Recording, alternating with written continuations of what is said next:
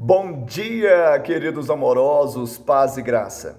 Então disse Pedro a Jesus: Senhor, bom é estarmos aqui. Se queres, farei aqui três tendas: uma será tua, outra para Moisés, outra para Elias. Mateus 17, 4. Eles estavam ali no cume do monte, a glória encheu aquele lugar. Aquele lugar ficou maravilhoso e eles estavam tomados de êxtase e aterrados, por isso não sabiam o que falar.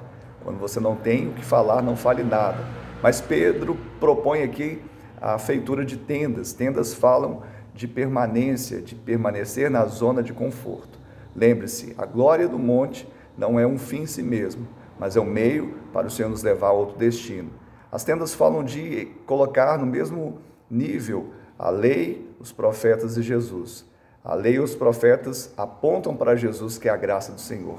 Suba ao monte mas não faça tendas. Que Ele te abençoe, te dê um dia de bênção e vitória em nome dEle.